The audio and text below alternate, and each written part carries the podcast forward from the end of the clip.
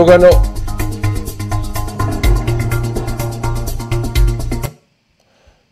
啊，各位观众，大家好，欢迎收看路德时评志，路，呃，路莫爱谈啊。今天是二零二一年十月十三日，美国东部时间，现在是早上八点四十五分啊。今天我们先从这个这个花样年的事情，我们继续来看一下啊。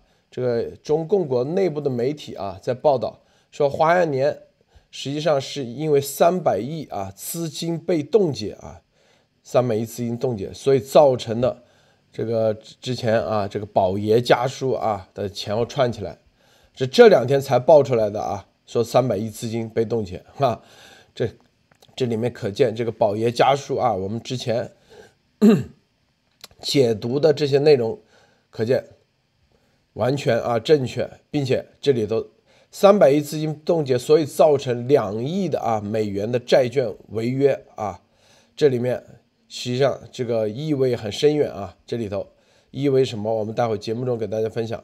这是第一啊，第二个就是中共啊自己宣布说找源头将检测二十万武汉血液样本，现在全世界都在啊质疑，第一中共有没有这个公信力？第二这个啊。这个自己检测，再结合啊，WHO 新的这个专家调查团队的名单出炉啊，这这结合在一起，我们看啊，中共又在打什么牌啊？呃，因为现在关于啊这个美国这个就全世界对于这个病毒溯源的，还有包括揭秘妹子啊也发了一些推啊，我们待会儿看结合一起来看看大家关注的这个点，这里面到底。哪些是真消息啊？以及哪些是假消息啊？我们给大家澄呃梳理一下。好，这个莫博士给大家分享其他相关资讯。莫博士好。呃，陆德先生好，艾丽女士好。这里分享一个，就是中共现在说山西由于洪灾加剧了煤炭供应，现在这个煤价又开始在周三又飙升到了新的高度，也就是说中共的缺。缺煤的问题现在又可以推到什么？推到天灾了。实际上这里面人祸的成分呃很大。就像前几期我们分析的，最终的问题是优质煤的进口质量和数量的下降，也就是习总自己打了自己的脸，才是这次的煤荒的主要的原因。那么其实中共也说，他的煤矿再受灾或再出现问题，其实都是给习做掩护。所以说，中共国的问题最终的受灾和买单的还是老百姓。今天比较有意思的，这是这个俄罗斯这个通卫星通讯社爆出来说，这个日本的新首相岸田文雄在参议院听证会上提出了一个口号，说他不相信中共国符合这个呃 CPTPP 的高标准，也就是说他已经开始放话，中共国去申请这个 CPTPP。日本是不支持和看好的，这是一个非常重要的信息。但是岸田文雄没有说台湾不符合，其实这里面有很多的东西，其实可以，如果随着推进和发展，很可能是暗挺台湾，明打中共。最后一个就是说，中共的现在的文字狱已经进入到这个激烈和迫害的程度，说明中共的文革已经深化。到一定程度，比如说内地有一个网民，三月份有一个徐姓的网民在微博上说了一句“董从瑞士的彩妆 gay” 这句话，现在由于这句话被认为是叫做丑化民族人民英雄，这个女士居然被这个北京市东城法院一审判决有期徒刑七个月。现在整个这个中共国的论坛，老百姓们，中共国洗过脑的老百姓都已经看不下去了。可见中共现在多么怕老百姓的说一句话。而且这里面可以看到一个问题：中共国越紧张，说明中共国的内部的言论的这个呃自由度，还有言论的这个迫害紧张程度，已经到了一个高度。这跟这两天一会我们说的曾宝宝前面的发文，其实有很重要的关系。这说明中共的内斗已经出现了一个新的裂痕。好的，路德。好，艾琳女士分享一下。呃，关这个，我们这两天关注这个经济啊，就中共国包括这个花样年的事情，这些所有全面的。那继续在这个周边呢，还有一些新闻，就是北交所啊，全网测试收官，开市进入冲刺阶段啊，就是从十号，我们知道是这个开始上上班了以后啊，国庆节之后，国内的国庆节之后呢，那么它就是被。北交所就是北京的这个交易所，我们之前专门做过这个节目啊，现在已经开始冲刺了。大家看到这些词汇啊，都是为了达到一个目的啊。整个它是说全场九十八家这个证券公司、十家信息商、八家基金公司开始全网测试啊，这个就是说测试。到现在测试完了，已经这个画上句号了。各项测试任务顺利完成任务，大家看啊，测试技术具什么系统运行平稳，那么这个很快就会开始。那么与此相同呢，我们看今天还有另外一条消息，就是这个在十呃九月三十号的时候，上交所科技创科创板。终止了五十七项上市的申请，引述的原因为缺少最新的财务信息。这个呃就是十一之前啊，那么这些申请材料中记录的财务信息过过期呀，或者有一些需要补充啊。其中特别有一条是爆出来的，叫做农化巨头是由这个中石化收购的，呃，以四百四十亿美元收购的一个呃位于苏黎世。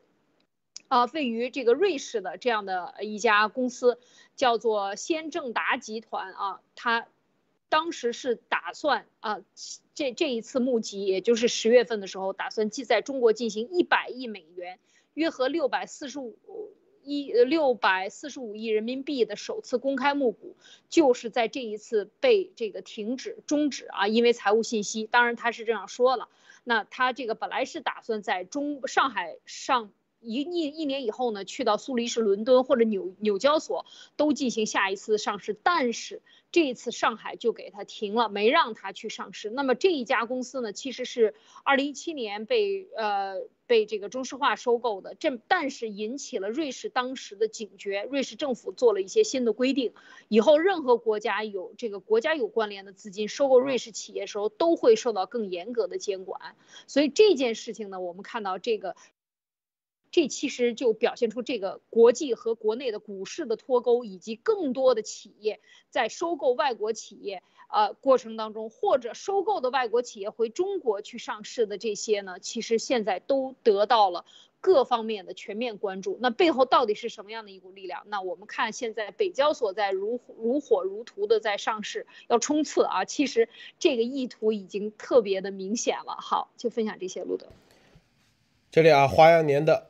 啊，前两天我们说这个曾宝宝这个宝爷家书啊，因为是两亿多美元的这个债务不能还清啊，啊到期不能兑付，这里然后他就随即发布了一个宝爷家书，在十月四号发布的，我们做了节目啊，当时咱们节目说的这个宝爷家书里头说的暗指的很多啊，实际上已经啊摆在明面了，并且也说当时。这个两亿美元来说，对于花样年这样的公司，说实话是轻松偿付。但是为什么偿付不了？是不是？今天实际上啊，这两天爆出来了，这个是因为啊，中共国的几大门户网站纷纷转载一篇题为《花样年暴雷背后无法动用的三百亿元》。大家知道，中共国的所有的网站。哪些文章能发，能哪些文章能不发？虽然是啊，以一篇什么网络的文章啊，什么爆雷后，这不是官方的主流的，实际上就是官方的另外一个声音，说这个他的三百亿啊，价值四十二亿美元的银行结余和现金啊，非受限的现金。同时，在二零二一年六月的底的时候，还有四十二亿美元，因为被冻结，啊，然后说，然后还有花样年将旗下的物业公司彩生活的核心资产邻里作邻里作价三十三亿元转让给中国物业管理公司啊，碧桂园中间还有五亿美元，手握三百亿现金为何区区两亿美元还不上？实际上啊，就是银行这个资金被监管银行冻结，无法被房企用来支付。说，但房企的货币资金部分是购买期房者的预付款，部分被监管银行冻结，四十二亿美金啊！大家知道，当然有什么样的理由、什么样的借口，中共国那绝对的啊！你，你说之前购房者预付款能不能付？你如果关系到位，分分钟，你别说付这个钱，你想干啥干啥，是吧？啊，现在说法律规定预付款肯定是不能付的，是不是？但是之前那几十年那都是用预付款，说白了，这中共国的这个啊关系到位，这里你这个财务，你只要钱到了账上，想干想想怎么用就怎么用啊，根本没有任何的审计啊会计可以真正监管的。现在被爆啊，是因为。啊，预付款，第一，告诉大家，这是预付款啊，就老百姓要知道，这不是内斗，这是因为花样年啊，这个预付款，所以不能用。第二，啊，还有部分资金被银行冻结，为什么啊被冻结？估计啊，待会儿我们再深入说啊，待会儿再深入说，但是。通过这个显现出来的这些事情，啊，显现这些事，莫博士你怎么看啊？呃，首先我觉得这里面很大的问题就是说，至少有两种势力在里面开始要进驻这个，这一根据这个事件要发酵。第一个事件就是说，那他说出来。这近三百亿不能动用，就像路德先生所说的，那谁有能力？让这三百亿跳出这个经济手段和其他的支付手段，用行政手段和其法律手段来控制这三百亿，那只有中共的某个派系和政府利用政府和法院的能力去制约，因为普通的话不可能把一个公司，即使这个公司欠了债要破产了，你也只能用法律程序去告，你不可能直接冻结其财产。在任何国家都不可以，那么只有在中共国这种独裁社会，那说明有一个派系要重点打压花样年。但是呢，这个打压按以前的规定，就是说打压的话，经常会内部消化，就是说打压，我认错或者内部勾兑，消除这个事情再解封，大家继续赚钱，就是内部可以消化。现在的这个问题是，花样年居然能把这个新闻在公众网上用其他方式爆出来。第一，说明花样年背后的实力可以跟政府的这个口舌有一个什么较量的余地，不是完全被控制。第二点，花样年把一个叫做长时间是黑暗下操作的一个过程直接放到明面上。我觉得就有一个明显叫板最近对花样年的打压的事情，就是说我不想勾兑了，或者无法勾兑了，那么我们就翻到桌面上，大家不行，咱就掀桌子。这就是我觉得是除了这里边是在这个一是舆论和口舌，二是在经济层面，两个派系开始是有了一个正面的冲突，特别是花样年背后的势力现在开始要什么展现势力或开始要警告，我很可能有。能力或者有实力反转局面，这实际上对是对习总这一派的这个经经济制裁的一个叫做挑衅吧。我相信这个只是一个开端。好的，路德，阿丽女士你怎么看？嗯，这个欢迎您上次这个曾宝宝的这个家书啊，他这里边写到了四个字啊，就是至暗时刻。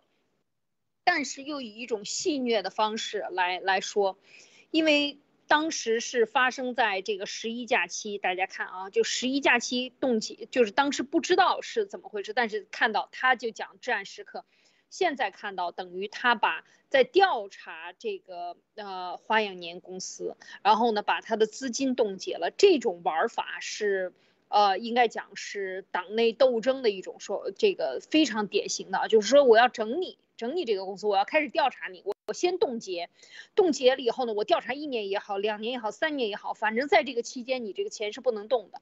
那么这时就出现了这个流动性困难，所以他讲这个是至暗时刻，可能有一部分钱。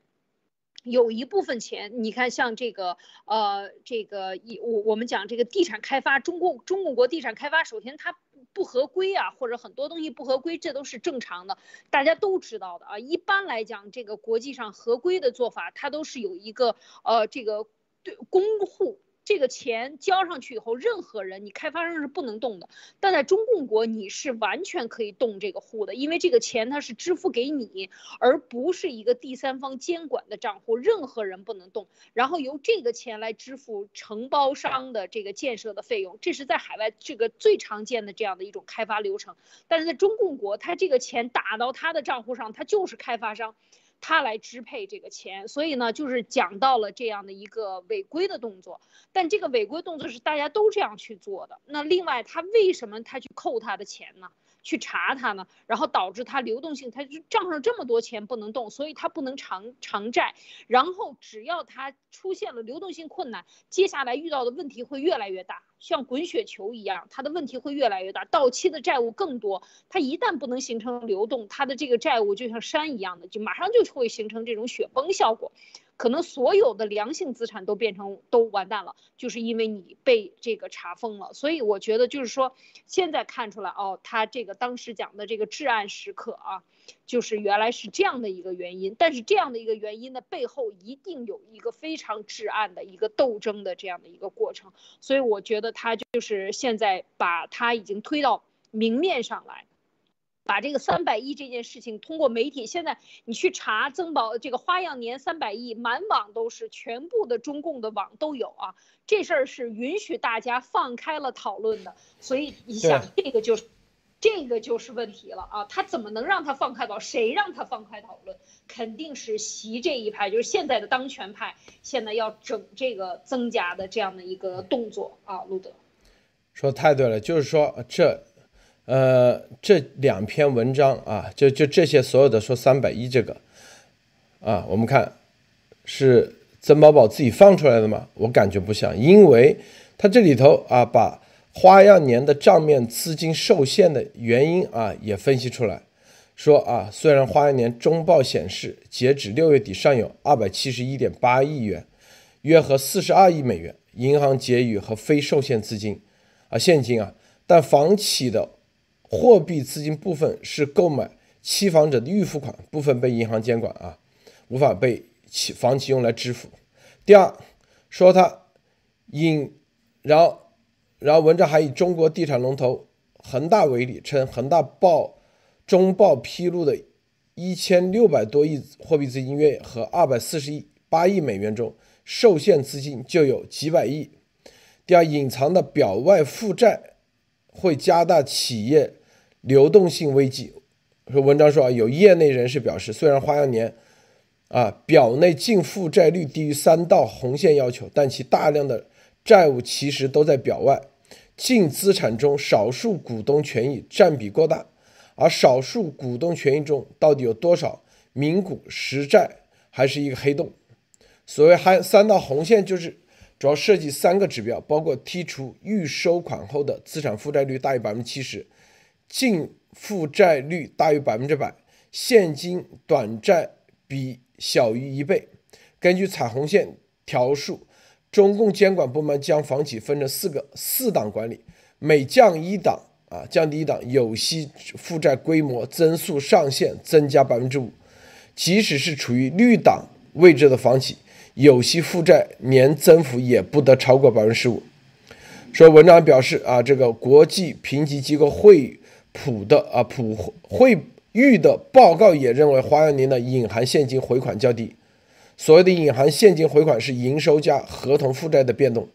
会议认为，资产负债表外项目数量较多，意味着此类项目的表现未能充分体现于该公司的财务数据。啊，所以从上啊说，意思是花样年虽然看似很有钱，但可能能动用的现金其实不多。说花样年多次回购债券，只是为了让投资者们放心，以争取时间换取融资的。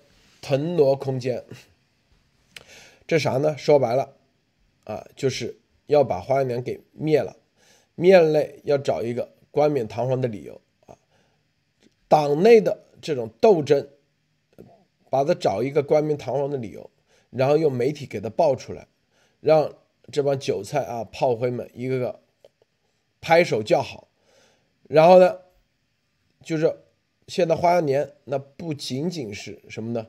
不仅是两个亿啊债券违约的事，就是你的，因为两个亿债券违约，其实就相当于你的信用卡还不了钱，那接下来你的信用评级就会下降，信用评分一下降啊，接下来你再去动用外部的资金融资，你就很难做得到，甚至之前的可能啊就要你还钱，利息也会增加啊，甚至啊之前有的要提前还。好，这是一个。第二类，第二个他戳的是啥嘞？就是说花样年的财务报告造假啊，就是里面表外负债啊是没有体现在里面，完全超过了所谓的这个三道红线的要求啊，就是用这种造假的方式来啊给花样年这个中间啊这个资金啊来回的挪用啊，就是腾挪啊，换取融资的腾挪空间啊。第三点。其实其实传递一个信息，告诉大家啊，告诉老百姓啊，告诉所谓的这个韭菜炮灰们，这个不是内斗，是啥？这花样年违法了，接下来他的这不是还不起钱，放心，他的大量的钱还在那里，国家给你们管着呢，有四十二亿美金，因为很多开始要要开始闹了，是吧？说我们之前的房子的预付款去哪了？然后我们之前的购房的还有很一部分基金去哪里了？大家知道，购房都有一部分的抵押的一些基金去哪里了？预付他说啊，放心，国家啊，习代表的国家啊，正在给你们把它冻结着，管得好好的啊，放心。花样年是自己这个各方面虽然账上有钱，实际上这些钱现在我们给他管得好好的啊，中共啊，中共管得好好的。让他动不了，所以他两亿美元还不了，是吧？这不是什么内斗，也不是什么啊，针对增加。说白了，他的意思是这个意思啊，就是针对花样年自己的财务造假、财报造假，然后以前可以动用这些资金，现在动不了了，因为啊，咱习神给大家啊做青天大老爷啊，做判官呢。包青天在世，就这概念，借这个名义，实际上就是在啊进一步的这个党内的这个斗争啊。当然了，打着的都是一种正义的名义在打，黑帮火拼啊，很明显。所以就前段时间啊，前几天咱们解读花样年的这个什么宝爷家属里面明指暗指的信息，是吧？估计中共一看完就知道啥意思，咱解读出来，再一次验证，是不是莫博士？是的，这个叫做“此地无银三百两”。我们当时说这就是一个叫做他们内部这个斗争和这个角力的一个平台，然后中共这个业内的，这就是奇怪，就是说。其实我觉得他这个方式跟前一阵子对美团、阿里巴巴还有恒大的处理方式实际是不一样的。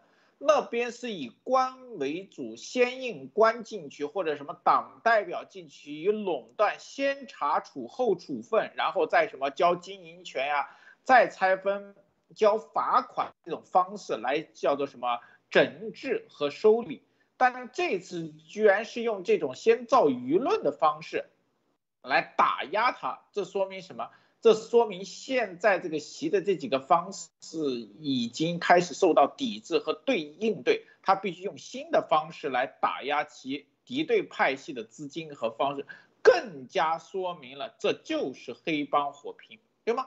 如果他是就像说的负债率不好，经济什么不好，那你应该用经济和法律手段去查处。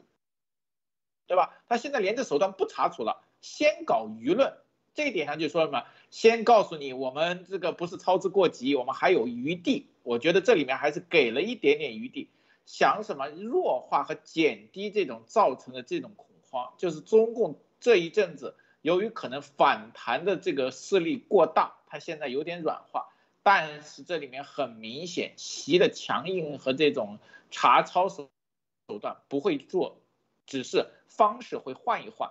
但是我觉得以江派跟曾派的这个聪明程度和这么多年的经营来说，这个方面不会让习很容易得逞的。好的，路德。啊，你看啊，这个接下来他说出售资产给碧桂园的钱，可见这是里面的啊有这花样年内部的人啊，内部的人就是财务系统内部的人，很清楚的知道花样年内部的这个资资金的走向啊。现在戳的都是啊关键的点，说他的花样年的叫做林里乐啊的这个物管公司三十多亿资金啊，价值五亿美元的这个去哪里了？说本来你可以用这个来还的，但是他没有用这个还，去哪里了？啊，然后这个分析说啊，可能啊说啊，据公开信息显示，他一说公开信息显示啊。碧桂园服务分三期支付转让款项，其中第一期二十三亿美二十三亿元，约合三亿美元；第二期七亿元，约合一亿美元；第三期三亿元，约合四千七百万美元。花样年最终只获得了七亿的抵押融资。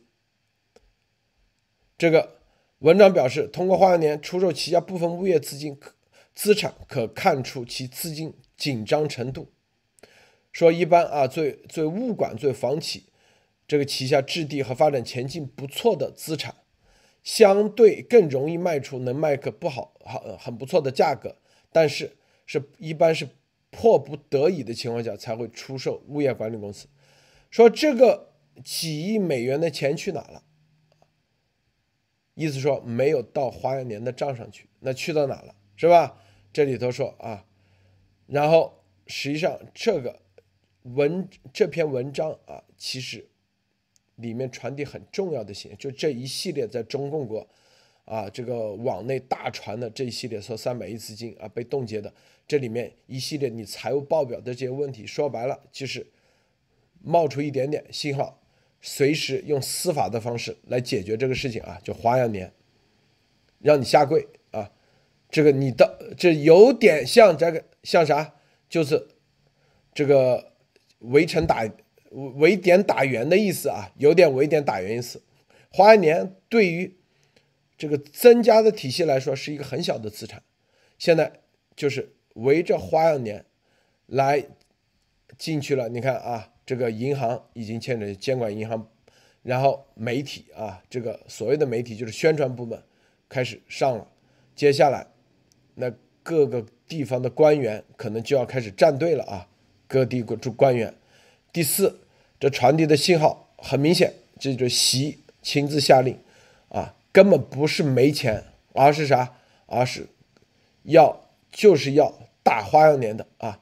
花样年背后那就保研嘛，就是增加，是不是？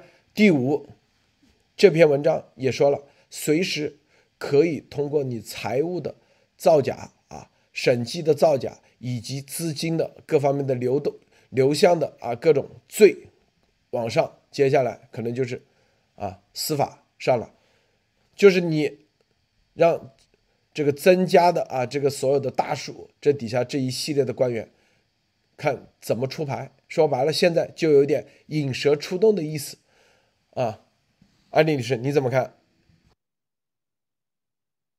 嗯，这个做法就让我想起了那个，嗯，就是那那个吴晓辉的那个保险公司的做法啊，很像。他，你看他这个，呃，一旦上来开始调查你冻结资金，他冻结资金啊，不是你有问题，然后他查你的账，你只要有这个做假账、有漏洞，呃，有违规啊，他都可以给判你。这个时候你知道最大的问题，其实他只要把时间拖延了，他就把花样年搞垮了，一定能搞死他。为什么？就像刚才路德说的，说你这个接下来你到期的债务。和你这个，因为这个违约产生的你的信用，你就没有地方去贷钱。另外，如果这是一个政治案子，可能各地人都不敢保你，因为这是老大下的这个令，没有人敢保你，没有银行敢贷给你。这是大问题引起的这个效应，谁敢贷给你？在这个时候，你现在是重点被查，那么你的问题没查明白之前，没有人敢贷钱给你，那就糟了。没有人借钱给你，就没有人帮你度过危机，你这个危机只能越来越大。那接下来的这个危机可能就新的债务，老债没还，新债又来，信用没有，借钱借不到，那么你就可能面临着这个倒闭和重组。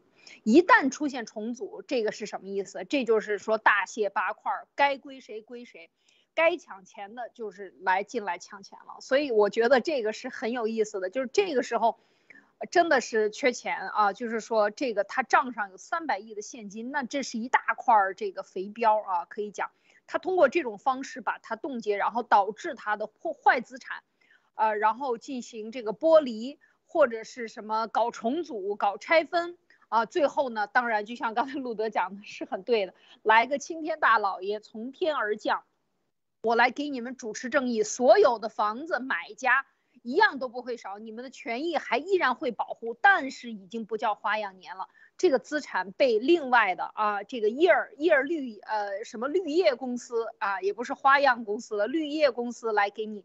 收收管，然后这个时候重新组织，把好的这个把债务甩出去，让他破产，或者是对他进行这个惩罚、罚款等等，好的这个钱留下来，留由啊另外一拨人进来接管，然后把这些客户拿走。我觉得这也是很好的一个办法啊，就直接就是明抢的一个一个手段啊，路德。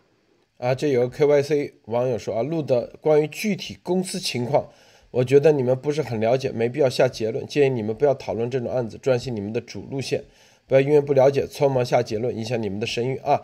这个非常感谢啊！这个具体的公司的，我们不是说它就是这个情况，我们说中共的宣传现在正在这样宣传，我们只是告诉这个宣传背后是啥啊？说白了，就中共国的公司哪个公司没有这些问题？房地产企业啊？习近平下面的房地产企业难道就没这问题吗？百分之百中共国啊，这个，但是我们说的是，这个什么时候拿这些事出来说事，这其实就背后意味着啥？意味着，这就是一切的问题都是政治问题，在中共国啊，一切都是这个啥，就是家族内斗啊，就是政内内斗啊，政治内斗，最终是权力。重新分配啊，现在的一个这样问题，所以我们说啊，中共把这个文章放出来，可见，你看啊，这个习在这个宣传口啊，相应的很有两下子啊，然后呢，利用司法口，然后在里面做啊，这个就是欲有点类似欲睁耳目啊，在花样年里面有人卧底啊，把这东西给爆出来，然后就开始动手了，这个。就对我们想说的说，对花样年的这个动手，就是对曾曾庆红的，就是所谓的宝爷啊，就对曾家的一个全面的对手。很多说曾该不该那个百分之百啊，是不是？只要只要啊，我们说啥？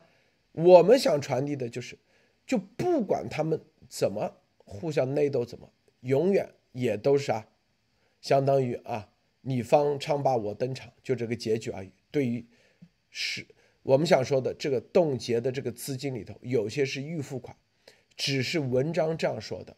过一段时间，当一伙人又支持对花样年进行啊司法惩治或者各方面去灭的时候，回头说啊我们的钱保住了，回头说啊这是微信公众号发的，谁说保住了？花样年全花掉了，谁花掉了？说白了就是中中共自己查花样年的这个具体操办人。把这钱给弄走了，他这个体制就这个体制啊，所以呃具体的里面是不是这样，咱不管，但是我们就看到了这样的文章出来，其实就是验证了咱们之前前几天这宝爷家书的解读，现在其实就是再一次得到验证。更重要的是吧，就是啥，这个所谓的啊。谁不是盗国贼？都是盗国贼。这个盗国贼都下来了，都被打了，都被灭了。中共啊，习好像没有任何的这个刹车的感觉，也没有说想成为戈尔巴乔夫或者是啊蒋经国，只只看着他。往这个这个希特勒啊、希特勒以及西奥塞斯库这个方向去走。你看这这后面还写啊，还有一篇，你看叫微信公众号，还有网易专门转载的，叫做《将军舰》的文章啊，《将军舰》，你看这名字取的啊，说花样年啊，性质比恒大更恶劣的债务违约，说在这个花样年啊，负债情况是岌岌可危，说花样年的债务结构正从债务向借款转移，花样年上半年的。借债余额净增了五十六点五四亿元，合约八点七亿美元，其中一年内到期借债借款净增四十七点八八亿元，约合七点四亿美元。其次，花样年的存量美元债规模较大，发行成本较高。花样年现啊有十一支共三十亿美元的存量美元债，占现有债务余额的百分之五十八，且发行的美元债成本大约在百分之十以上。此外，花样年的短期债偿债压力大，以二零二一年六月为基准，一年内到期的债务规模为一百九十四点六四亿元，约合三十亿美元，占全部存量债债务的百分之三十五点八一。文章表示，花样年财务问题体现在两方面，一方一方面是财务报告存在粉饰啊，说白就造假嘛，是吧？啊，虽然在花样年在中报上纸面上现金近三百亿。但这仅仅反映了六月三十日报告截止日的状况，并不表示九月份的实际现金流情况。更可怕的是，从花园的禁锢枯竭的现金流来看，中报中的现金极可能是事先运作拼凑，事后迅速抽离，就在账面上打了个转。这是经常的啊，因为报表嘛，上市公司的财务报表啊，就是六月底三月三十号，你账上有这个钱就行了。三十一号都不管了，是不是？七月一号都没都不管了啊！七月一号都不管，啥意思？就是账上一钱一放就挪走了，然后所有的报表都是造假啊啊！另一方面，可能存在巨额的名股实债。文章说，从二零一六年起，花样年每年都出售附属公司或联营公司，获取收益一亿元计，尤其是在二零二零年十二月。花样年与中融国际信托约定，拟以八亿元啊，约合一点二亿美元收购其附属公司深圳市金地银投资有限公司百分之七十股权，但由于不合理的价格和中融资金融通方的性质，该项目被质疑为名股实债。啊，文章还说，此外，花样年在建项目中还涉及到表外负债的问题。今年九月份以来，国际三大评级机构就花样年四次降级。或下调展望至负面，这反映了专业机构对该公司真实财务状况的担忧。综上所述，花样年财务危机远远超过超出人们的预计。好，这里头啊，其实得出一个结论，就是花样年啊财务危机是财务危机的原因，所以啊导致不是被人打压啊，不是什么，是说白了就是告诉你这花样年自己的问题啊。然后呢，有些增加的啊这些体系就不敢去帮了。这是一个最重要的，基本上啊可以看到，这个这个中共啊这个习用着房地产这一招，你看恒大的事情，他一句话就把这个恒大的事情已经给啊已经给解读了，就比恒大更恶劣，意思说恒大已经够恶劣了是吧？好，那行，比恒大更恶劣，恒大造成的国际的社会的影响这么差，你看恒大，所以恒大这个事啊。它属于啥呢？就是有点引蛇出洞里面的引水引子。接下来所有的，他已经在恒大事情上做了一个标杆，但是做完标杆以后，许家印一点事都没有，就比恒大更恶劣，那就知道这个公司比恒大还烂啊，财务造假更那个，欠的钱更多。因为之前所以恒大这个事就是造了一个标杆而已啊，接下来实际上就用这个事去。打击政治对手，收割，就像跟那个长津湖一样，是吧？他居然啊，冰雕连都敢骂啊，收好，然后那个叫做罗昌平，就是啊，就刑事调查、刑事责任啊，就被抓。意思说，冰雕连这是英雄的一个啊，一个标杆，一个标杆。接下来啊，接下来所有的谁对这个标杆敢去进行的抹黑污蔑，然后接下来写文章就很好写啊，是吧？是不是？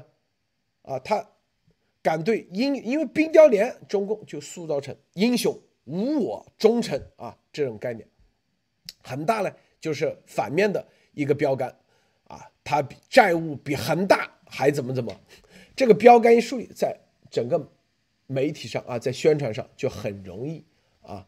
造成这种社会效应，这个莫博士你怎么看？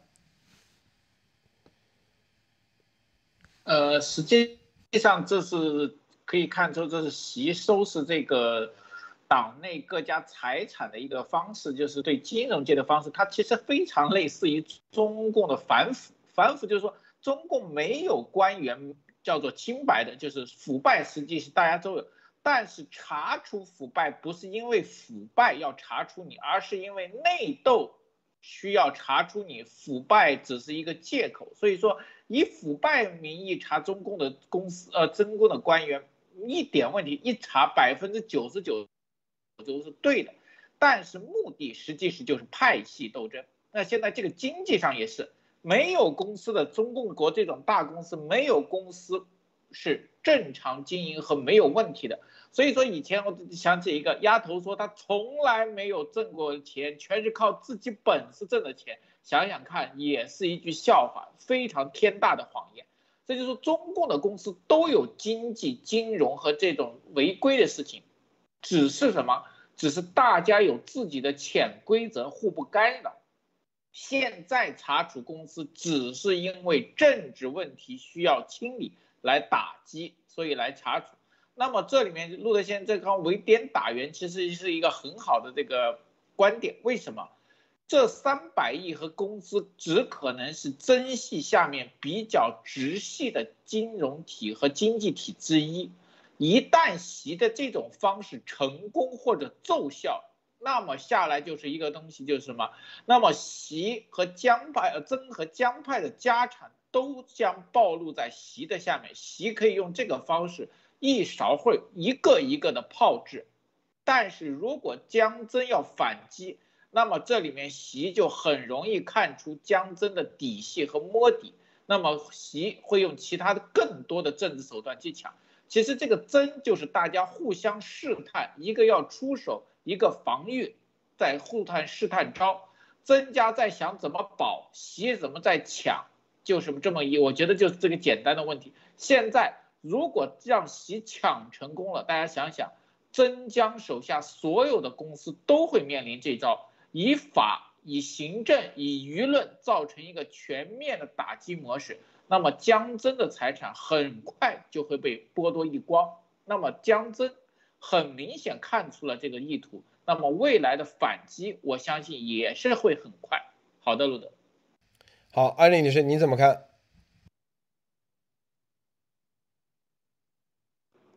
好，我这个讲到了花样年呢，其实我觉得这都是目前的整个中共收紧它的。呃，特别是以习为主的收紧他的这个所有的在资金方面的呃这个打击对手的这些手段啊，是这个是已经我们看到像阿里巴巴已经真的是被整了啊，就是呃马云，包括还有就是我们看恒大这两家企业已经都下化了啊，各个地方的这个银行，如果恒大出问题，就是不不可以保它啊，让你们张狂，然后当然也是借机。给就是敲山震虎啊，杀鸡儆猴。那我拿一个大的来做呢，这个其实就是我觉得这就是一个非常大的一个挑战啊。就现在和以往的这种整肃还不一样，在这个时候的整肃就是配合着他所谓的共同富裕啊，我就是。就永远这一套思路，就是永远是把有钱人的钱抢来，然后分给无呃这个更更低的人。当然，他这次抢来钱不一定是分给穷人，他可能是去造军舰呀，或者是干什么其他的事情，或者是在海外大撒币来涨这个习神的面子。所有的这些动作，在这一次呢，我觉得就是和国际上全面跟中共国脱钩有直接关系。因为它的很多的这个融资渠道已经没有了，这个水池子，这个巨大的、庞大的这个魔鬼的机器，它要运转需要大量的资金。那这个机器维护一个列宁式组织，要让它运转，那肯定是离不开打手的。而打手是最消耗资金的。那我们看到现在这个整个的钱，这个税收在这么困难的时候，依然不降低外边来进口的这些所有的税收，还我们还在这个高歌猛唱啊！这今年的进口贸易又增加了，中美之间又搞了四千。多亿啊，是吧？贸易增加了，没降多少呀，是吧？就全部在宣传这些东西，在这个过程中，不要忘了，这个政府他在里边收取的税收是非常高的，所以他现在在做这个动作的时候，就是说整个的他资金在脱钩的过程中，在这个大国企央企从海外去拿钱来喂养中共这个。这个巨大的机器的时候，它的资金是不够的，所以对内的这种掠夺和互相的倾轧啊，就是互相的你斗我，我斗你，然后我抢你钱，呃，这种做法呢已经非常的明显。那么继恒大和阿里巴巴之后，现在动手的是花样年啊，所以这个大家知道，花样年绝不仅仅是三百亿这个流流动资金，那可能有更大的钱要瞄着它，所以我觉得这是一个，呃，又是一个像。呃，处理像我们看，像腾讯和阿里巴巴这样的公司给的是什么？是给的罚金，一次多少钱？一百八十亿，还记得吗？阿里巴巴的罚金，现金提交一百八十亿啊，这就是罚金。所以同样的事情，它也一定会去发生的，这是一个必然的趋势。现在走到这一步，其实没有脚踩刹车啊，而是踩了油门啊，继续往前走。这个油门踩不够，踩到底。要踩出飞机的速度来才行，所以我觉得这就是目前的这个做法，所以只能他现在已经根本没法停手，他必须在这个困难的时候要干掉所有，这就是火拼嘛，就是我我觉得这就是黑帮内部的这种火拼抢钱明抢的一个动作，完全其实他一个好好的一个企业让他这个用这种呃所谓调查风风洞。来检查的这种手段就可以让你的债务违约，债务违约了一个就可以违约十个，十个违约之后你这企业就完蛋了啊，基本上就把你搞死了。所以我觉得这个也不是说，嗯，我们不是在评论具体这家公司，我觉得更多的是看现在这个大趋势啊，一定是，呃，这个谁身上有标就宰谁啊，路德。这个这里头啊就。通过这个事啊，我们其实啊，就是至少我说我看出几点。第一，就是中共的这个房地产企业啊，基本上啊，这个它财务报表，你说它赚钱吗？那我们前几年是绝对赚钱，那钱都去哪了？是不是？一年卖六百亿啊，六百亿人民币，按百分之二十啊，因为他们官商勾结，他财务报告可以造假，是吧？审计也可以造假，说白了。就是六百亿，成本肯定就三百亿都不到啊，剩下的钱啊造去哪了？然后可以造成只有二十亿啊利润，这个就叫表外啊表外啊，说白了，通过各种方式把钱洗干净、洗走了，洗到海外去了，洗到海外去了啊，这是第一。第二，并且他洗他把利润拿走还还不还不满足啊，还要再负债。就是把美元贷款带进来，他为什么要？因为带进来以后，然用这个啊，再把钱搞走啊，就是彻底空壳化。这啥？这其实就是中共的啊，这就是我们之前说过的，就中共的越是级别高的人啊，越是知道中共这个体系的这种丑陋的人，他们。早就把钱给转走了，早就不断的吸血啊！这所谓在国内的这个房地产企业，不管这个企业就是一个吸血工具而已，不断的带美元吸走美元的，因为你人民币啊，是吧？人民币在国内基本上带的是吧？银行可能就是因为国他们可能有个规矩吧。是吧？你要如果你从海外美元的啊，行啊，你就放在你美元的香港账户。它一般都这样，它是打到你美元的香港账户，他不会直接打到国内啊。然后呢，这个实际上只是在账面上体现了这个贷款而已。大家知道啊，这个具体的贷款在贷美元，它是怎么做的？具体操作它不是直接打到你国内的某个账户，而是打到你海外的账户，这中间它就有很很大的这个啊猫腻去完了。它可以用各种合同的方式啊，是不是中间就转走了？海外支付，比如说支付海外的建材款，支付海外的什么财务成本、审计成本啊，支付各种，啪啪啪一个合同两亿美元就转走了。但是用的啥？用的是国内的资产，内保外贷。但是这个就是这银行说了算，说白了，工商银行、什么建设银行，这就是这种玩法。啊，而这种玩法不解决，你怎么办？是不是？中共中国这个大地就彻底空心化了，污染严重，所有的钱全掏空，你老百姓留下的就是全部是烂摊子。但是怎么解决？啊，是用这种啊，用这种无产阶级的方式解决吗？那肯定越解决，因为习神。是吧？一上来说反腐，大家觉得哎挺好，好像是要是往解决三聚氰胺、地沟油的问题，似乎通过反腐可以把这个官员队伍啊，中共自己说的官员队伍清净化，就是通过反腐，因为他说这所有的一切不是中共产党的体制不好，共产党体制太好了，太伟大了，主要的原因就是啥里面的。很多官员底下下层的官员贪腐，中共产党的这个政策一直都好，为什么只出现这种问题？三聚氰胺最早你看在二零一二年的时候，所有的民意都是三聚氰胺，什么啊，这个地沟油这些事情啊，我们通过反腐把这些什么药监局的这个人抓起来，那个这底下的苍蝇啊、老鼠抓起来，抓起来了，大家就不会有这个问题了。但是抓起来以后，问题解决没有？没有解决，啥？因为发现上来的一个比一个更贪，一个比一个更腐，啊，这是体制问题、体系问题。好，现在要开始，好，又说这个为什么一个比一个更贪？就是因为有大老虎在这里。之前啊，把周永康打了，啊，现在发现。比周永康更大的大老虎，他我说的这一段话是他们忽悠老百姓，是这样说的啊。打周永康这个大老虎还不够大，周永康背后的大老虎曾庆红、江泽民才是真正的罪魁祸首，要把那个大老虎给打了啊，你们老百姓住房就会便宜。但是大家看，二零一二年啊之后，所有的反腐，房价是越来越涨，是不是啊？越涨越高。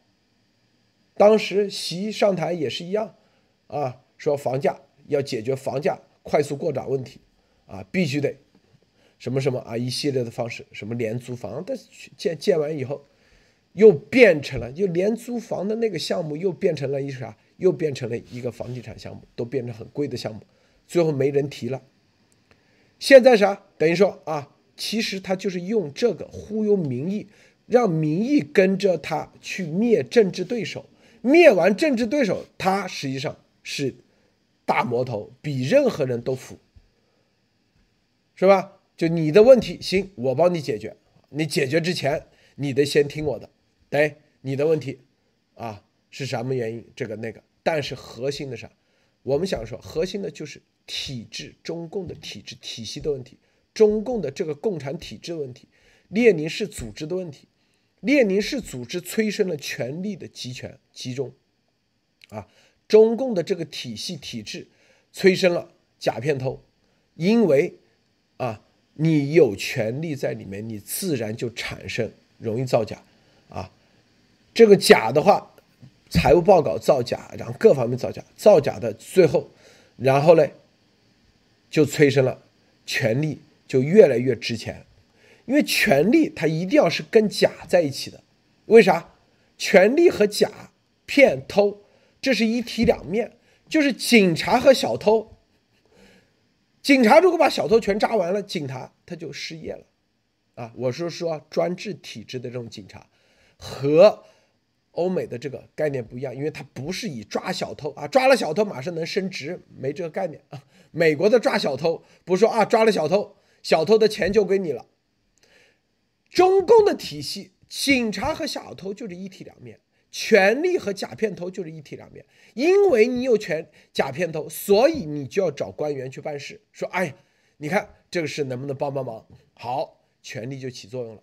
你骗的钱你就可以，但在美国，丫头骗的这些东西管用吗？不管用。你发现没有？这就是体系的最大的区别。你去假片头，在美国好，你想通过。你认识谁谁谁啊？认识这个班农，认识那个，想来啊，让你的假片头通过影响力、权力的方式，然后给盖住，让他不被曝光，或者不被追究，或者不被坐牢，在美国实现不了。哎，这很多人就，这是最根本的问题。所以这一期节目我们就告诉大家，是吧？啊，根本的原因，假片偷就来自于权力，权力。没有权利，自然他就不敢去造这个，造这个假。花样年真之所以几十年他都这样过来的，我跟你说，那绝对天天啊，这个海外债务天天借，借完以后，然后把钱搞出去，然后这里做财务报表，反正始终都没钱，钱早就出去了。之前这样做没事吗？为什么没事？因为有权利给他罩着。现在啊，别以为，别以为。好像是有个青天大老爷把他这个问题给揭出来，根本不是，他根本的目的不是为了老百姓去接这个接这个假片头，而是为了自己的更大的集权做更大的假片头。就你假片头不行，我假片头可以。接下来的目的是这个，而真正解决假片头，不是说用一种。权力的方式去解决，而是用无权的天下无权的方式去解决，就像美国一样，权力是什么？真正那个利利益的利，而不是力量的力。就像美国一样，你任何的一个官员的，他有你的每个人才有最大的权利。你个人的权利真正大的时候，你官员自然而然你就没有权利了。没有权利，谁都盖不住。最终这个社会。啊，有问题，它也是小问题，它不会成为一个社会的主要矛盾。这个莫博士你怎么看？路德先生说到这个，其实这就是中共能够这个蓝金黄，甚至这个共产基因能侵蚀全世界和各个阶层的一个重要的因素，就是这个权力的魅力。其实权力的魅力在中共国独裁体制或者民主国家都存在，没有地方不存在。但是如何制约，就是这个体制的优越性和熟练这个最根本的。中共的这个特色是不但不制约，而且是放大的权力，就像这个花样年一样。它的获利和膨胀和增长，是因为当年它的背景的权力的绝对化，让它拥有了绝对化的这个市场和绝对化的经营特这个特征，甚至垄断优势，获得了增长，变成了巨大的企业。中共国所有的企业，包括鸭头当年的企业的成长，都依赖于对绝对权力的依附和借力，他们才可以成长。那么这里面就提到权力的另一个危害，当你绝对权力的丧失的时候，你所有的利益和所有的成就都会瞬间被绝对权力所剥夺，这就是一体的两面。所以说，绝对权力有巨大的吸引力，同时它有巨巨大的破坏性。当巨大破坏性来的时候，你可能连命都没有了，对吧？在可能是在一个正常体制，你是花样年的一个脸色公司，你可能规模会发展的很慢很小，但是你至少是正常和可生存的发展。但是像真一样，如果你失势了，有可能你全家面临满门抄斩的地位，连别说钱了，连命都保不住。这就是这个绝对权力的危害。那么美国并不是说是没有这种权利，有。很多遍地都是，这么长时间，NIH、FDA，其实美国各个部门、军方、政府都有权利，但是它有一个巨大的好处，权力的限制和监督永远在那里，没有丧失。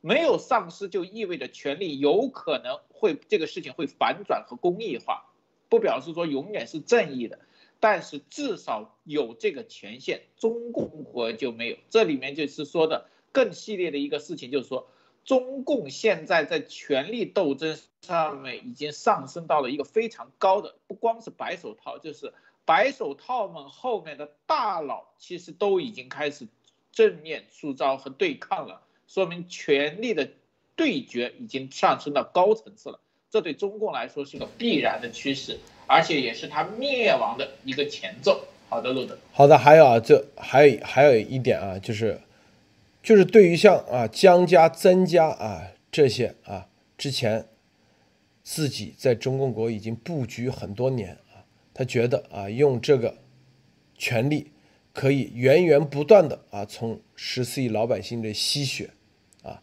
他觉得啊，布局成功了，最终，是不是最终可以是千秋万代啊？没人能够击破他们，没人能够敢跟他们怼。但是大家知道一点啊，这个这个列宁式的组织，列宁式的组织，它的这种绞肉机的体系，就是黑帮体系，它一定会催生啊，一个比一个更惨，一个比一个更狠啊，是不是？啊，这是为什么？这是他的列宁式组织的本质，是不是？你就算啊布下了多大的局，就算啊，只要这个体系存在，列宁式组织的体系存这种绞肉体，不是习近平，哪怕是个李进平，哪个是个傻子上台，我告诉你，他一样的啊，最终也会。去挑战这个，他总有这样的人，这是啊，因为权力的诱惑太大了，明白吗？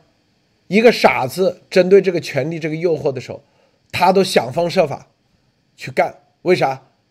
反正自己是赤脚的，但是已经有机会去那个的时候挑战的时候，为什么不去挑战？能不能赢是另外一回事，但是总有人啊往上去冲的。啊，这其实啥？就是因为你有这个权力的体系，你造成的你们造成的这种权力体系，啊，这种吸血的系统，这个权力体系，任何人都想拥有，明白吗？因为太诱惑了，太诱人了，是吧？谁不？何况都已经做到中南海去了。习近平之前上台之前，别人怎么叫的？说习近平是叫阿斗，说胡锦涛是光绪帝，江泽民是慈禧，是吧？为啥说他是阿斗？啊，因为觉得为什么让习近平上台，为什么不让博上台？这就我们之前做节目说的，是不是？觉得习近平就是一个傀儡而已，很容易操纵。这人本分是吧？没这么大。那个念想啊，就算他来攻也攻不了。但是由于你其实你自己给自己造了一个，就是我说江增啊，也包括习，其实也正在给自己造一个绞肉机的刀。这个刀它是越来越疯狂，能量越来越大，这就作用力与反作用力的规则，是吧？这就是因为。这个权力太诱惑了。美国为什么核心是不没有这个体系？这才是最关键。核心是这个，就是你江增，你看几十年了，现在花样年的事情，如果他们能啊曾庆红，那绝对是是吧？按照这个党内斗争，第一牛人，呃，绝对啊，运筹帷幄，那很厉害。但是你真正要看明白，是吧？你这。这个我我之前说的是张江家王朝曾家党啊，那曾家这个党派党羽很多啊，各方面布局了几十年，做组织部长做了这么多年，几十年是吧？前面十几年，后面胡温时代十几年，二十多年，三十三十年了接近，说白了还是个科长，他就可以去关注，把科长就给他买了，在科级干部时候就买了，就布局，他可以做得到。他觉得他们很厉害，但是照样能不能保住自己？保不了。为啥？因为这就是一个人吃人的体系啊，他就这样。真正你像什么曾宝宝啊，什么花样年，是吧？你的你的这个啊企业或者你真正的是要靠啥？法律、法治，真正的三权分立，真正的啊，你的法庭的权利啊，我相信那样才能真正的解决问题，才是真正的充分的辩论，充分的陪审团制度，充分的与美国国际接轨，法律体系的接轨，全面的接轨，这才能真正解决保住这些啊。很多人说啊。咱们是不是支持他们？他们的财产骗中国人的钱，这个是未来法律说了算，咱也说不了算，任何人都没有权利说了算。为啥？未来是中就是中共国的各个各个，就像美国的各个州一样，这个州啊，他的法庭或者是立法说该怎么处理就怎么处理。那个州每个州不一样。咱每一个人都没有代表权，没有表达自己的，没有裁决权。记住啊，如果说有裁决权的话，就算你说要还是不要，咱都没这个权利，是吧？说出来只表达自己观点。但是我说，未来就是各自各个州、各个地方自己去裁决，根据这法律，是吧？啊，那那样的话，说白了，至少啊，才看得到点希望。其实说实话，中共在做这个事儿啊，它吸收的能量就越来越大。你像习也是一样，是吧？将将加增加一样。其实，关就是所有的攻击他们的力量，其实比别人的，因为只要把你攻下来了，就把增加攻下来了，你的钱所有的都归我了。那你这三十年在中国捞了多少？至少几千亿美金啊，是不是？至少吧。把你弄了，行，你的钱都归我了。你看，这就是非要成为这样的目标，是吧？说实话，这就是解决问题的。我们做这个节目的，其实就是对于这些啊，觉得自己之前有权利或者现在有权利的人，觉得能通过解决权利解决问题的时候，实际上。他自己也不知不觉已经进入了这个局中，最终也会被别人用权力去解决问题，而真正解决问题是无权才能解决问题。安妮女士，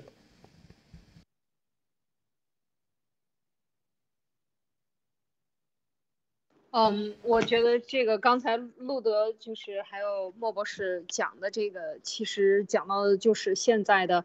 斗争啊，斗争越来越激烈，这是一个根本性的问题，就是它一定这个趋势是这样的。只要中共体制在啊，只要这个系统还在，它一定会出现这样的结果。将来说上来的是个阿斗也好，是个猪头也好。不管上来是什么，它只能会越来越弱智，下一代可能就是老鼠头了啊，耗子脑袋了，越来越小啊，就是它是必然的一个趋势，斗争一定会越来越激烈，手段一定会越来越残酷啊，然后呢，这种杀掠的这个杀气和炼气啊，在这个各地都是充斥的，现在其实已经到了一个基本上快到了人性能够接受的这种。呃，临界点了，就是都是崩溃的临界点，人人自危啊，人人自危，基本上都是生活在白色恐怖当中，所以企业家都觉得活不下去啊，这个当官的都觉得是高危职业，呃，更不要说那些就是莫名其妙，你如果是科学家，你可能还会跳楼自杀等等，所有的这些这种呃诡异的现象或者这种现象，全部都归罪于就是这个共产党的这个体制，所以。就是什么样的人赋予什么样的灵魂，就像一个人一样，你赋予一个什么样的灵魂给这个制度，首先有做什么样的制度，然后赋予什么样的灵魂给他，你最后就成就什么样。他赋予的是一个魔鬼的灵魂，就是嗜血的这样的一个灵魂。从一开始他的宣誓，到他的这个建立和他这么多年的运行，从来都是下一代踩在上一代的这个尸体。这个血肉模糊的尸体上往前前进的啊，就是请扎人的这个肉和血，然后往前走的这个中中共的这一路走过来都是这样的。所以他现在出现这个花样年的事情，你站在一个个人角度上，可能你认识这个曾宝宝，或者是你是他的朋友，你会觉得啊，其实他也很可怜，他也是个人，他也是什么。但是当你跳出这个体制来，当你跳出这个帮派。你你可能是这个省的上海的，你可能和这个上海帮的认识，或者你们做企业怎么样，做北京的又怎么样，做广州的这些都不重要，最重要的就是怎么样让这个体制在我们的视线中，在我们的生活历史中消失掉，让它不再存在。让一个新的体制能够引进一个新的体制，而且能够扎根在这个地方，在中国才能够让所有的人感受到安全，感受到这种平和，活得像一个人的样子啊，就是就回归人的这个本性的样子。所以我觉得这个是我们一直在讨论的，就是中共这个体制，它到底它从它不那么疯狂，或者开始走向疯从。那么狂妄开始走向死亡的这个过程中，也是他拼命的、疯狂的在这个杀戮的过程。所以这个过程，我们在做直播过过程，正好是记录了他的这个这些每一次的点点滴滴疯狂。对，其实综合来来综合来看，整个这个过程，大家看到这些记录，每一次大家都觉得心惊肉跳，但是到最后你都觉得。肉麻就是麻木了，为什么？就是因为记录了太多的这种恐怖的行为，他的杀戮，他这个体制，就绞肉机的体制，最后就是全部都是被他的每个人都在磨这个刀片，让这个刀片杀自己、杀亲人、杀对手。杀所有的人变得更加的锋利啊！就是他这个制度再往下走走下去，这个刀片就飞快的转起来，每个人都会血肉模糊，这就是一个事实。唯一的办法就是把这个机器拆掉，把这些机器从一个杀人的体制，把它变成一片草地，让它变成一片能够生长出生命的土地就行了。这个是我觉得是我们一直在探讨的一个核心的一个点哈，路德。对，这是你看啊，路德社节目。啊，无论幺幺九说的五点，哦，咱不变啊，不会说今天一会儿左，明天一会儿右。关于啊这个中共啊怎么样，我们也是一直不变，就说体系体制是吧？我们关心的是这个。习增啊，习江，不管是江营还是习营，他们都是用列宁式的组织去赢去打。哪怕再来个第三派，也组织了一个列宁式的组织，最终谁赢？说白了，中国人民都没赢，都是输家啊。所以啊，你说这里面我们说的是啥？很多人说啊，有人在推特上发推说啊，这个路德社啊，天天说这好像灭共，我们灭共是灭的体系，记住啊，和某某没关系。我们也不是说一定要啊灭习灭江灭曾，说白了就是没有这个体系最关键，就跟那个让子弹飞，黄四郎还活着，但是黄四郎那个体系已经结束了，哎，挺好，是不是？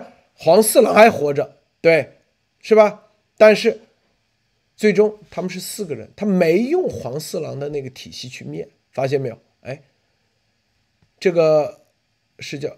是孙文啊，姜文演的这个叫啥？张麻子是吧？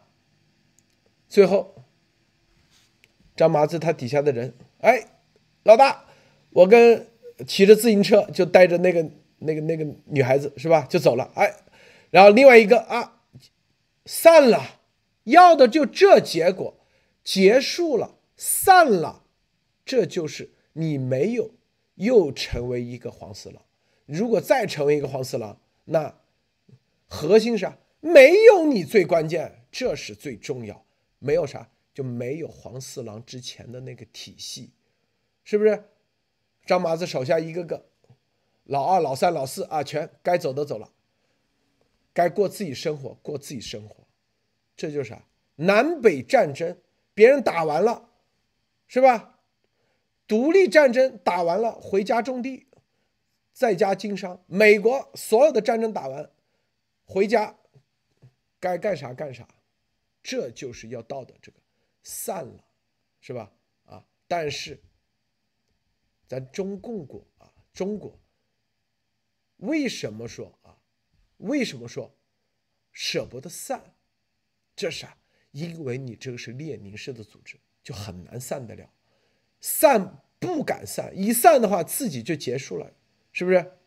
你只有是一个松散的，散的时候说白了，哎，大家没有没有这么多啊恩怨，说散就散嘛，是不是？很多说啊，有个人发推在这，路德要搞组织啊，灭共要搞。首先第一，我啥时候说要用灭啊？是不是？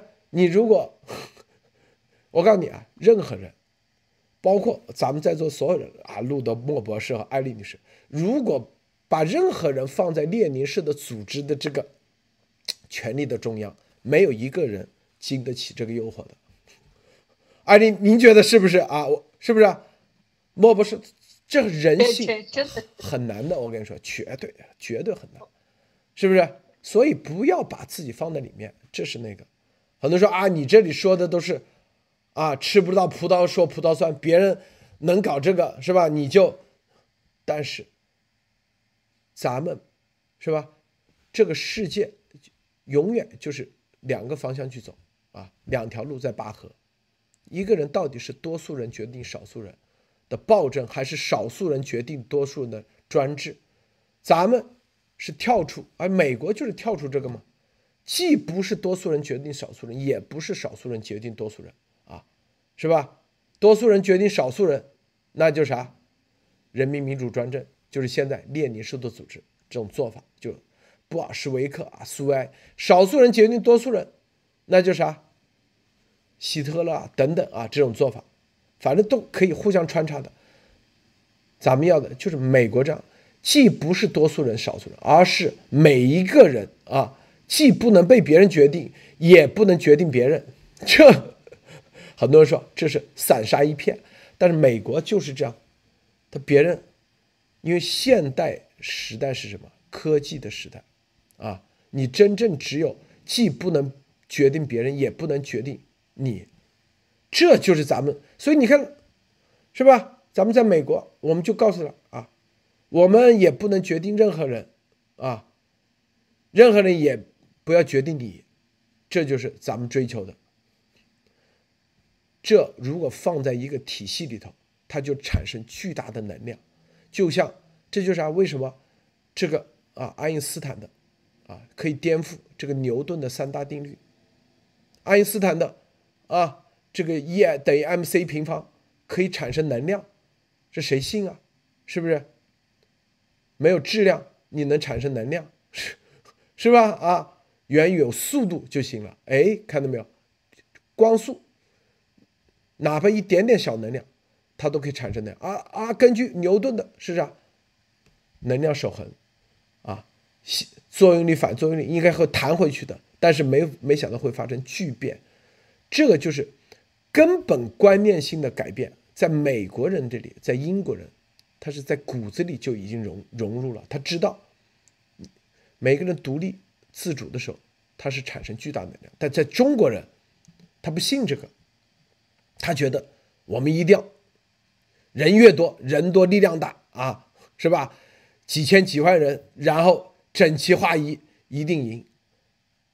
但是人类的历史走到现在正好相反，人多力量大的这个体系到现在都输了，都是啊。美国这个体系它就不是人多力量大的这种体系，它反而赢了。这个莫博士。嗯，对的，这里面就像我们以前打的星际争霸的游戏一样，还有那个科幻片一样。如果你只是对手，如果就像中共就像一个血槽跟母巢一样，它可以源源不断的制造各种派系的共中共。所以说，中共的派系谁倒，只要母巢不倒，这个虫子和各种妖怪是源源不断的。你只有把母巢彻底断了，才不会继续产生。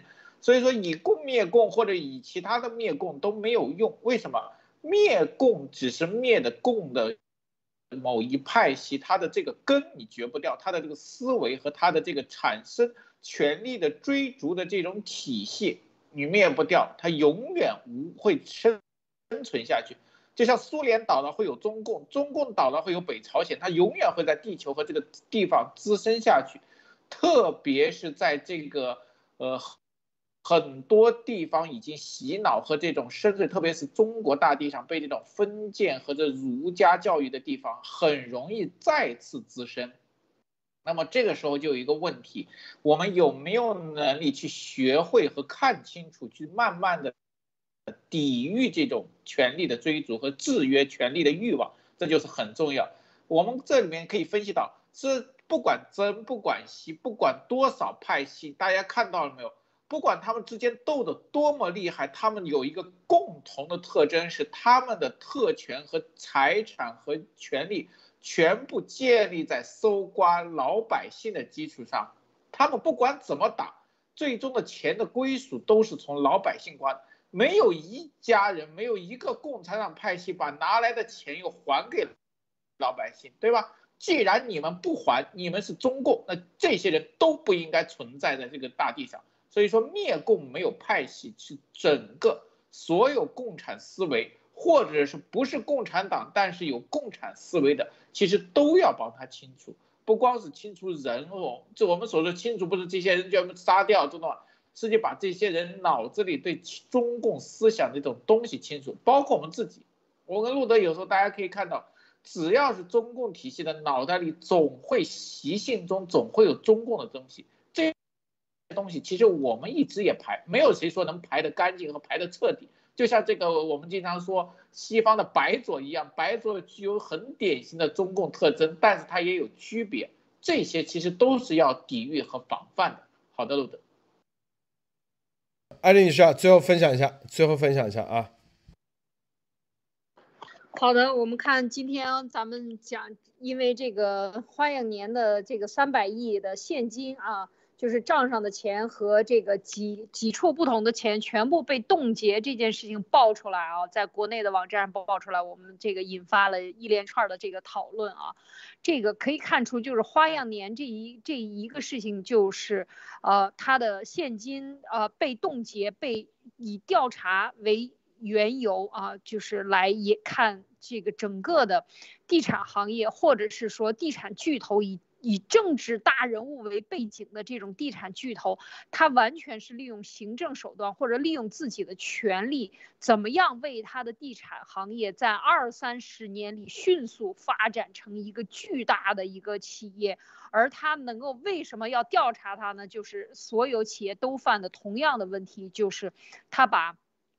他把这个这个钱借出来的钱，所谓的内保外贷或者各种方法，把他的盈利都已经调到海外，然后让这个账面上的钱呢，就是在处在这样的一个问题，就是就是全部都是同样的类似。那用这种方式去查花样年呢，就是一查一个准儿啊，就是都是同样问题，包括这个恒大也是如此，所有的地产公司基本上都面临的这个资金的流。流向债务留在国内啊，利润交到国外，自己的这个孩子老婆，呃，是过着全家幸福的生活在海外啊，享受着美元啊和蓝天。